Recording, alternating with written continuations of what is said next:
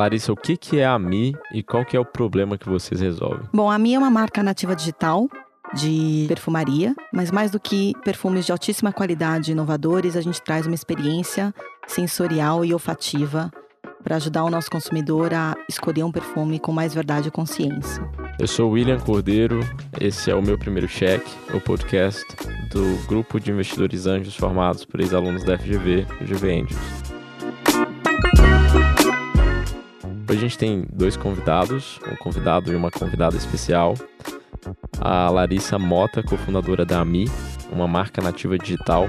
A gente está super animado a respeito desse investimento e o Marcelo Franco, foi o líder desse investimento e hoje faz parte do comitê de seleção do grupo. Larissa, conta pra gente como que começou, né, um pouco da sua história dentro do mundo de perfumaria. Bom, eu brinco que nasci numa caixinha de cosméticos, né? Meus pais vêm dessa indústria, minha mãe trabalha com cosméticos desde que eu me conheço por gente, então eu comecei minha carreira trabalhando com ela. Depois, em 2006, eu fui para os Estados Unidos fazer um mestrado em empreendedorismo na Babson College acabei morando nos Estados Unidos por oito anos.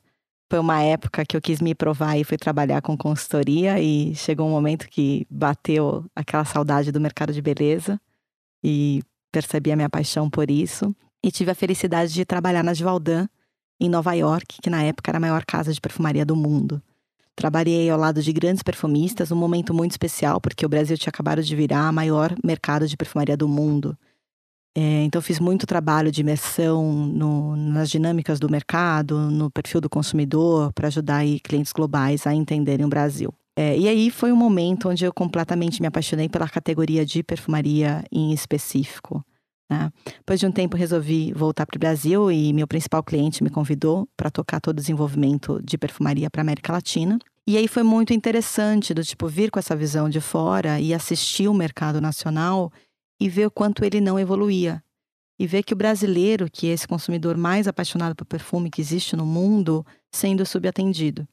Né? É, a gente tem assim uma cultura de banho, de limpeza, de cheiros que realmente é único, mas não existem marcas brasileiras de quais o consumidor se orgulha, né? de qual o consumidor usa com devoção e, e entende que tem a qualidade que ele quer. E acho que aí foi onde surgiram as primeiras sementinhas vai, de inquietação que me fizeram continuar investigando e, e cheguei à conclusão que teria que surgir uma marca nova para entregar isso, porque nenhuma das marcas atuais do mercado estava interessadas em olhar mais a fundo para o consumidor. E aí foi muito interessante que conforme a gente, né, eu e a Luciana, minha sócia, a gente é, se aprofundou nesse discovery com o consumidor, a gente percebeu que além dessa dor de não ter um produto de alta qualidade brasileiro, a experiência de compra é terrível, seja no Brasil, seja no resto do mundo porque o olfato satura. Depois do quarto, quinto perfume, a pessoa já misturou tudo que estava cheirando. E não existe uma atendente, não existe nenhum sistema que ajude né, você, William, a cheirar os cinco, seis perfumes que dentro de uma loja faz sentido para você. Acho que a tecnologia mais avançada que eu vejo hoje é o. Óbvio, a gente não tá falando da Mi, né? É o copinho de café, né? Cheira aqui o cafezinho e melhora um pouco, mas não muda nada. Exato. E foi assim que surgiu a experiência Mi, que hoje é o grande diferencial da marca. Conta um pouco sobre essa experiência? O que, que diferencia ela dos demais? Acho que a gente tem dois lados aqui, né? Em um, o produto em si, porque os nossos perfumes são muito diferenciados. A gente trabalha com grandes perfumistas brasileiros, dando total liberdade criativa. É algo inédito no mercado, onde o perfumista é tratado como um artista e ele pode de fato trazer o seu talento para frente, o que ele quer apresentar para o mundo como algo diferenciado.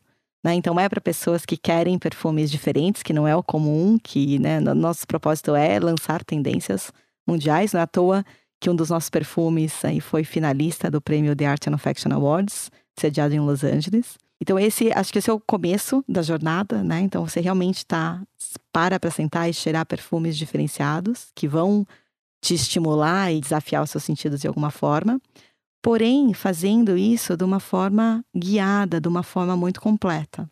Então a ideia é que quando você compra a experiência a mim, você recebe um kit com a miniatura desses nove perfumes, mas acessa através de um QR Code a nossa plataforma online e vive um roteiro sensorial guiado. Então, esse roteiro ele é baseado em programação neurolinguística, com técnicas muito simples, mas que ajudam o consumidor a facilmente se conectar com o sentimento que esse perfume desperta E depois ele vê conteúdo educacional, passado pelos próprios perfumistas, através de vídeos que contam mais a história, a expressão do perfume, qual foi a ideia inovadora que teve ali por trás.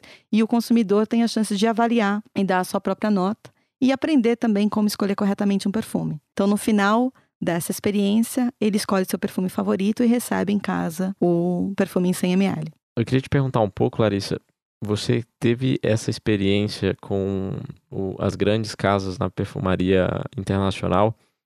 É, por que, que o perfumista ele olha para mim e vê muito mais liberdade e muito mais é, flexibilidade para expor o seu trabalho do que numa multinacional, numa grande empresa de perfumes? Aonde que está o atrativo além do financeiro para que ele, que ele se envolva com a marca? Hoje, como é que o mercado funciona, né? Uma grande marca, quando ela lança um perfume, ela tem que ter garantia que esse perfume vai vender.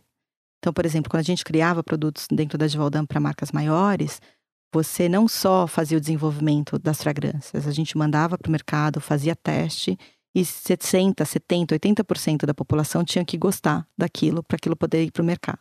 Então, isso naturalmente faz com que você não lance produtos inovadores, que você lance sempre o que o consumidor já está familiarizado e conhece, porque isso é o que vai vender mais. Então, esse é um, é um mundo onde a gente está, eu diria que não só no Brasil, né, mas nas, nas grandes marcas. Só que no fora do Brasil a gente tem o fenômeno da perfumaria nicho, que é uma perfumaria mais especializada que traz inovação, e esse, é, esse é um segmento que ainda não chega no Brasil, está chegando agora com a mim. Então, para o perfumista, que para ser um perfumista, né, teve que passar por uma história incrível, teve que estudar muito. Não sei se vocês sabem, mas existe mais astronautas do que perfumistas no mundo, para entender só. quão exclusiva né, essa, essa profissão. O perfumista que se formou na França e veio para o Brasil, os melhores briefings que ele consegue criar é para uma Natura e para um Boticário que são empresas incríveis, são os perfumes mais vendidos do mundo, mas que são perfumes mais massivos. Então, quando a gente pensa em desenvolvimento do talento, esse perfumista ele tem pouca chance de pôr no mercado e comprovar que um perfume diferenciado é aceito, tem o seu nicho específico, ou fazer o seu nome no mercado, como tem os perfumistas estrangeiros. Então foi muito interessante quando a gente começou a conversar com os perfumistas sobre esse projeto, porque eu, no primeiro momento os olhos brilham não acredito que eu vou poder criar coisas diferentes, simplesmente lançar. Não pode ser verdade. Nosso desafio na primeira coleção foi que as pessoas olhavam pra gente falando: essas meninas estão loucas, não pode ser verdade, que a gente realmente pode criar o que quiser. É, e teve um trabalho de realmente, sabe, confirmar que esse era o caminho que a gente estava seguindo, que eles podiam ir com, né, com vontade nisso.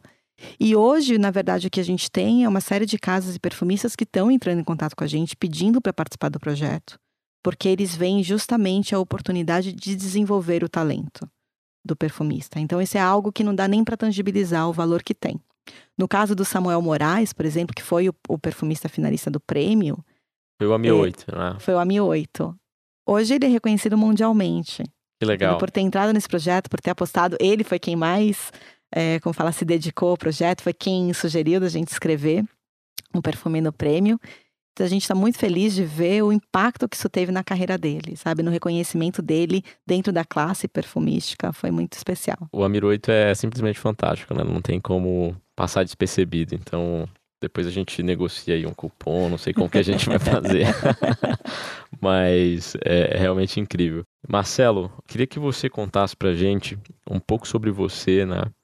E compartilhasse com quem escuta um pouco o nosso episódio o que, que chamou a atenção na Mi? A gente teve que fazer um trabalho especial no comitê, porque a princípio falou: isso é um e-commerce que vende perfume. Não entendi o que, que o que, que tem diferente aqui.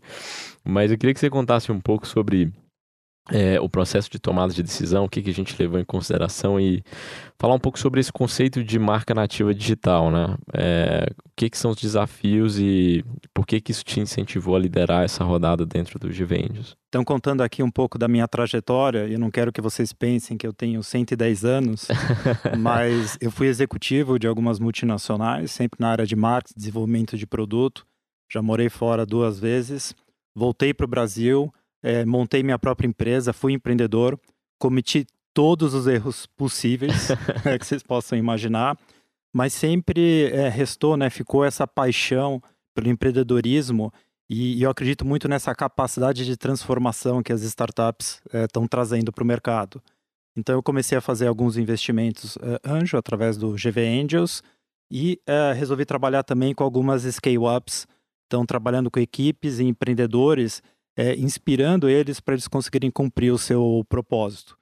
E aí um dia eu estava no comitê do GV Angels e sabe quando aparece aquele insight, né? Aquele momento, a gente estava analisando algumas startups, a reunião era online, né? Infelizmente, mas Aí começaram a descrever sobre a Mi, olhei né, o site, o, o produto e de repente veio aquela questão do insight. É porque eu me lembrei dos meus tempos como executivo. Então eu trabalhei com higiene, beleza, saúde e eu sei como a dor né, da escolha de um produto é muito grande. E eu cheguei a trabalhar também com desenvolvimento de alguns produtos. Então, de repente, foi uma memória afetiva, né, que me remeteu a 10 anos atrás, e eu achei assim super relevante, falei assim, não, deixa eu prestar atenção aqui nessa proposta de valor muito bacana. Aí veio um segundo momento de encantamento, quando eu, é, eu olhei o site, o produto, a ideia da experiência. E acho que isso foi um, um fator assim decisivo. Então é, eu comecei a defender o projeto, né, a conversar com os meus colegas da comissão, realmente, né, falando sobre essa questão da dor, né, da a dor da escolha, que as pessoas gostam de usar mais de um tipo de perfume. Então, realmente, a Mi trazia uma solução diferenciada e que tinha uma execução assim impecável. Então, eu virei quase que um embaixador né, durante a, a reunião. Mas, claro, né, ficava a dúvida: puxa, a gente está falando de um perfume, uma experiência extremamente sofisticada, só que a gente não tem o produto aqui na frente para testar, né?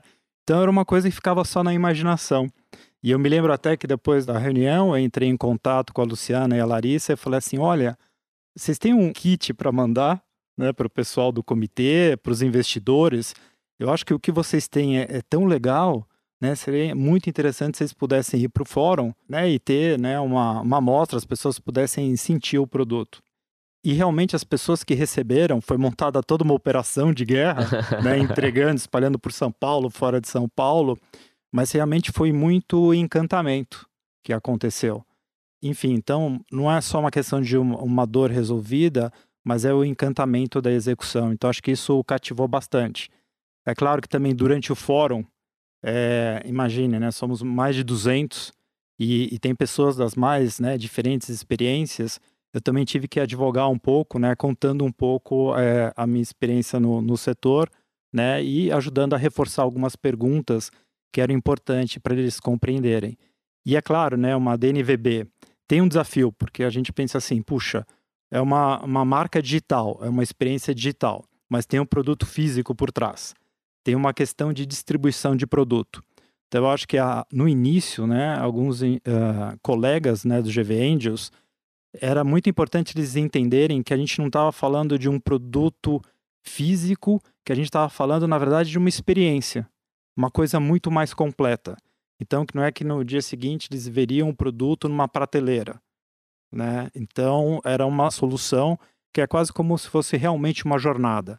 Então, separar isso de, entre um produto físico e uma experiência digital, uma marca digital, eu acho que foi o principal desafio que a gente teve durante o processo de due diligence com, com a empresa. Mas deu certo, né? Estamos aqui. Uhum. Estamos super felizes.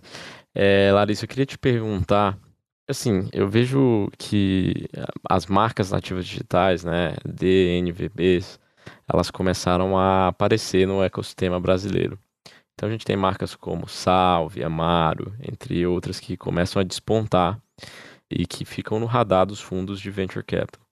Por que, que você acha que essa é uma categoria nova e por que, que você acredita nesse modelo, né? Como fundadora da AMI, o que, que você tem visto de diferencial nessa, nesse approach como marca, como empresa? Acho que o grande diferencial das DNVBs que estão aí encantando os consumidores é ser centrada no próprio consumidor. Né? Acho que você tem vários pontos aqui. O primeiro essa mentalidade de startup, onde a gente vai, você testa hipóteses, você está preocupado com a dor, você, tá, você tem que trazer um produto de fato relevante. Você tem uma comunicação e todo um trabalho muito próximo do consumidor, então feedback constante, você está próximo, eles têm muito trabalho de colaboração, o consumidor sente parte dessa empresa, dessa marca, desse produto.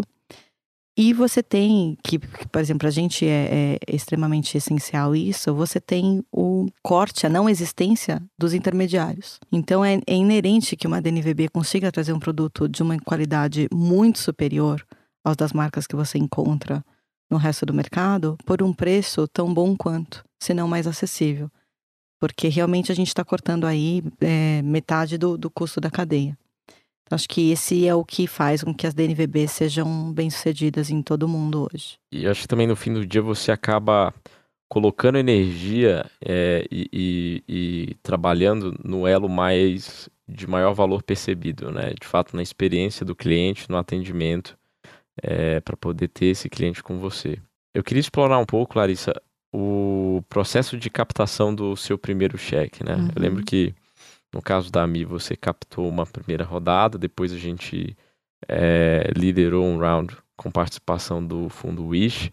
Mas como que foi essa experiência é, de ter levantado capital? O que que você puder contar para a gente o que, que você vivenciou, o que, que foi legal? Acho que foi, nossa, foi um processo bem interessante, um processo intenso, né? Acho que para todo empreendedor levantar capital é sempre muito intenso. E o que foi muito bacana, e aí a felicidade de ter cruzado com vocês, foi porque a princípio a gente conseguiu abertura muito rápido dentro dos grandes fundos, né? Então a gente foi conversar com os fundos é, mais tradicionais, mas ainda num momento muito, muito early stage, com uma DNVB. Então acho que a primeira coisa que a gente vivenciou foi o quanto ainda existe, né, no, no, no mundo de investimento do Brasil, ou muito a formulinha, né? Do tipo, ah, vamos seguir então o que é B2B, o que é tech. Então você tem aqueles checks que você, você bate legal. SaaS, mas B2B, é, ticket Tecnologia. E quando você traz um modelo de negócios diferente, é, você tem muito poucas portas que são abertas. Faz sentido isso, é muito difícil você conseguir realmente se aprofundar em canal dos mercados e ter um conhecimento mais profundo, principalmente quando está falando de um, de um early stage. E aí, é, o que eu acho que foi muito feliz de ter encontrado a GV Angels, voltando ao seu ponto, Marcelo, é que quando a gente coloca juntos todos os investidores da GV, com todos os expertises e experiências que eles têm, você tem um pool de talento, de profissionais que conseguem avaliar profundamente os mais diversos negócios. Então, acho que isso é o que foi muito bacana, porque deu para, assim, com poucas conversas que a gente teve, vocês facilmente conseguiram entender qual era a nossa proposta de valor. Né? Depois é a avaliação se fazia sentido ou não. Mas eu senti, assim, que foi uma forma muito mais fácil de explicar o que é a mídia, conseguir mostrar o diferencial que a gente traz. É, então, isso fez com que o, fosse um processo muito tranquilo, muito gostoso. Foi muito prazeroso todas as conversas que a gente teve e a interação com os investidores. Num momento que para a gente era essencial, não sei se vocês lembram, mas por conta do prêmio a gente tinha esgotado todos os Sim. estoques, estava desesperado para produzir. E era um momento que a gente precisava, né, fechar esse deal rápido. Então foi assim muito feliz esse encontro. Consegui entender que vocês entenderam muito fácil o nosso negócio. E claro, aí também a contribuição para o negócio ela começa a ser constante e recorrente. Então acho que foi, foi muito bacana. E aí, nesse meio tempo, a gente ter cruzado também com o pessoal da Wish, que, que completou a rodada, que tem um perfil parecido com o de vocês. Achei que foi um casamento muito feliz. E ainda com o lado de trazer mais investidoras mulheres. Então, hoje, em conjunto, a gente está com né, um, um, grupo aí de investidores anjos muito fortes e, e muito completos. É, e, e, até falando um pouco sobre o grupo, né, uma coisa muito bacana que está acontecendo, essa troca de experiência e a torcida pela Mi. Então, eu acho que no grupo transcendeu a questão de ser só um investimento e realmente tem todo um suporte e um apoio e cada um tem uma expertise diferente. Então, tem semana que eu recebo né, uma mensagem: olha, é, tive uma ideia sobre redes sociais puxa, tem uma questão aqui de logística que eu acho que eu posso ajudar. Ou então, puxa, estão precisando fazer uma contratação de talento. Será que eu não posso indicar alguém? Então, o grupo ele, ele vai se falando. E aí, somando essas experiências e ajudando a Mia a se desenvolver. Então, acho que é muito bacana, que é quase como se fosse uma comunidade AMI. E Marcelo, eu queria trazer esse ponto para você, né? Como líder desse investimento, você, você, teve que, em algum momento, conciliar ali dois interesses. De um lado, um, um bloco de vendas, de outro, um bloco Wish. é, como que é equalizar essas duas questões, né, de governança e tudo mais. E aí seria legal se a Larissa pudesse comentar também o quanto que é legal ter essas visões complementares, porque outro papel que a Wish tem que é bem interessante é que é de, de empoderar as mulheres, né? Então de reunir investidoras que acreditam em empreendedoras, que é uma coisa que a gente vê uma pauta muito relevante. Então, se você puder comentar um pouco, Larissa, em seguida, para a gente compartilhar com o pessoal, seria legal. Claro, eu acho que assim, a relação né, do grupo do GV Angels e da Wish, ela é muito boa, é excelente. Eu acho que o maior desafio foi fechar o contrato. Né? Duas redes, vários investidores, e a gente chegar num comum acordo, e a gente conseguiu, acho que. Mas esse foi o, o maior pesadelo, né? Que a gente teve que soar mais. Mas a, a partir desse momento, é, tem muita troca, o que é bacana, que são perspectivas diferentes. Então, a Wish ela, ela, tem uma tese, ela tem um posicionamento que eu acredito que é muito complementar ao, ao do GV Angels, e essa soma de perspectiva que eu acho que tem contribuído bastante para mim. Eu tenho bastante contato com a Rafaela e, e, é um prazer quando a gente faz a reunião, né, quando a gente começa a discutir sobre o negócio, os planos futuros, porque aí você vai aprendendo muito também aí nesse, nesse processo. Sem dúvida. O, o Marcelo, aproveitando esse ponto, né, como você tem um, uma experiência em, em, questão de governança, passou por algumas scale-ups legais, o que, que para você é a linha tênue de ajudar o empreendedor e, e, atrapalhar, né? Até onde o papel do anjo deve parar ali, né? É, o anjo, ele tem que orientar, facilitar, mas ao mesmo tempo ele tem que dar espaço para o empreendedor. Então, como toda startup é uma empresa que está muito no início, está formatando metodologia, está formatando processo, está formatando report. Então, o anjo ele tem que dar esse espaço para que o empreendedor possa tomar a decisão, né, por qualquer decisão que seja, e ao mesmo tempo é, não tornar a empresa burocrática. Então, é muito mais no sentido de guidance, de mentoria, de indicar pessoas, indicar fornecedores e parceiros, né? e provocar uma discussão estratégica, né, permitindo com que, porque o empreendedor também está lá focado no dia a dia, né? Cada dia é uma, uma batalha, você tem que matar o, o leão. Então, é um momento também para o empreendedor, puxa, deixa eu pensar daqui a seis meses, um ano, dois anos, três anos, né? Então, realmente tem que ser essa troca. Mas o investidor, anjo, ele não pode sufocar o empreendedor. Isso é muito importante. Larissa, uma coisa que eu queria explorar com você é, nessa sua jornada de founder, é, o que, que você teria feito de diferente se hoje Larissa e a Luciana estivessem é, anunciando vamos abrir a primeira rodada, né? O que, que foram aprendizados que você, que você teve do começo até fechar a rodada? Nossa. Essa, essa, é ao vivo, essa é ao vivaço. Não tá no roteiro. É, essa vai direto no coração, né? Essa vai direto no coração. Não sei o que eu faria diferente, sabe? Não sei se daria para ter feito coisas diferentes, porque eu acho que o processo todo foi um aprendizado muito válido. Entendi. E mesmo com vocês aqui, falando de coração, né? Não sei se você lembra, mas a gente apresentou a Mi para vocês. A primeira resposta foi não. Foi não, é, eu lembro. Depois a gente voltou e vocês repensaram. Acho que teve o dedo do Marcelo aí no meio também, de falar, não, vamos olhar como A gente calma. trocou uns WhatsApps. Eu falei, Marcelo, você também achou que era um negócio legal? Ele falou, eu acho. Eu ia te falar exatamente isso. Aí a gente retomou a conversa para poder começar. Não, você lembra até que eu comentei, nossa, cara, quando eu tava morando na Alemanha, trabalhando na Nive, a gente tentou desenvolver um projeto parecido, a gente não conseguiu, olha aqui, elas trouxeram a solução. Não, a gente tem que olhar isso com, com calma, né? E eu voltando, né, para aquele tempo, não, tá aqui, tá tangível, tá pronto, né? Vamos olhar com carinho. Então, acho que foi um processo nesse sentido, sabe? E pra gente também, de muito aprendizado. Cada conversa, cada dado, sabe? Tipo, todas as análises que, vo que vocês pediram pra gente fazer nesse processo. Acho que cada etapa, ela foi crucial. Seja para vocês entenderem melhor o negócio, seja pra gente também evoluir nas análises, na forma de apresentar. Acho que o nosso maior desafio ainda é apresentar a experiência, apresentar a mim. É um negócio tão diferenciado, é realmente uma coisa que não existe no resto do mundo e não é simples, né? O consumidor não tem muita referência. É... Então, acho que isso também aconteceu no processo de investimento, sabe? De conseguir aprender a como apresentar, a como falar, o que, que deu certo. Por exemplo, talvez o maior aprendizado, então voltando ao seu ponto, Marcelo, seja de, de tem que começar com a experiência na mão das pessoas. Entendeu? Tem que mudar. Isso fez uma grande diferença. É. é eu lembro que até o Márcio, que estava lá em Buenos Aires, falou: Cara, é realmente bom, vocês gostaram do perfume e tal? Pô, então beleza, então vamos nessa.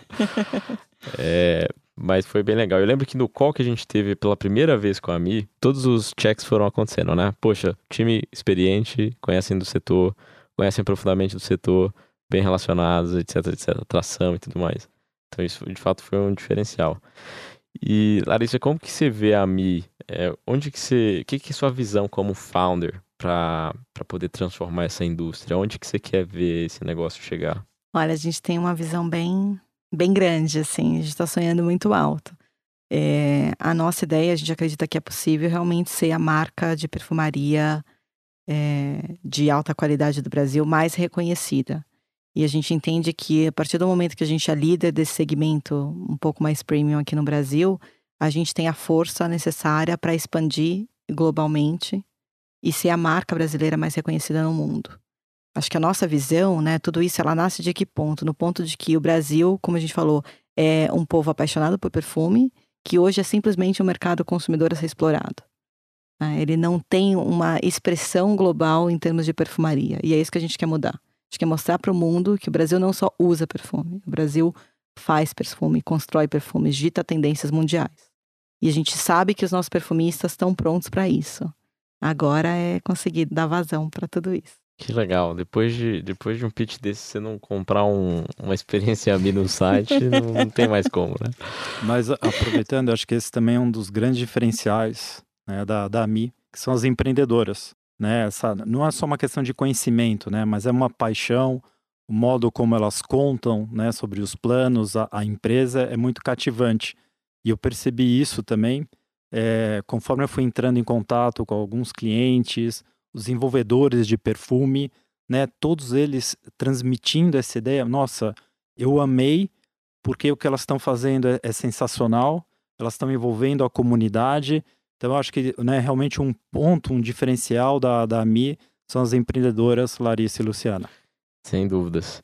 Larissa, onde que fica a tecnologia nesse, nesse segmento? Né? Como que a tecnologia te alavanca para construir um negócio que vai escalar, que de fato vai, vai alcançar as proporções que você, que você visualiza? Olha, hoje a gente enxerga a tecnologia como tão importante quanto o produto em si, né? Ela é, como fala, é essencial para tudo que a gente está fazendo. Então, por exemplo, comentei com vocês que uma das maiores dores é justamente a escolha de um novo perfume. E a gente entende que a tecnologia vem para resolver isso. Então, é, a gente sabe que por inovar, por estar tá liderando a inovação nesse segmento, a gente vai descobrir muitas coisas que depois, daqui a alguns anos, a gente vai ver todas as marcas usando. Né? Porque acho que a gente já está chegando no momento que é inaceitável um consumidor entrar numa loja, ver centenas de perfumes para ele usar e não conseguir chegar no perfume que ele gosta. Então, eu acredito muito, por exemplo, que inteligência artificial vem para ajudar muito nesse quesito, né? E a gente está trabalhando muito com dados, muito para se aprofundar e conseguir, com poucas perguntas, com, com um pouco de conhecimento desse consumidor, conseguir colocar na frente do nariz dele quais são os perfumes que são para ele. Mas perfumes interessantes, né? Não aquela ideia de, ah, porque você gostou desse que é fresco e floral, eu vou te apresentar todos os frescos e florais que eu tenho. Então, como é que eu consigo trazer inovação para dentro desse algoritmo? Então, esse é como a gente está se desafiando com tecnologia, que eu entendo que é o futuro da, da perfumaria. Se cuide, Amazon, Spotify, né? Netflix. que legal. Bom, vamos para um ping-pong agora, Larissa. O que, que você está lendo? Olha, eu tô relendo um livro que eu amo e que sempre me inspira muito, que é o livro Abundance, do Peter Diamond. Não sei se vocês conhecem. Já ouvi falar muito bem. E, meu, eu sou apaixonada por essa, por essa tese, porque eu sou uma otimista por natureza.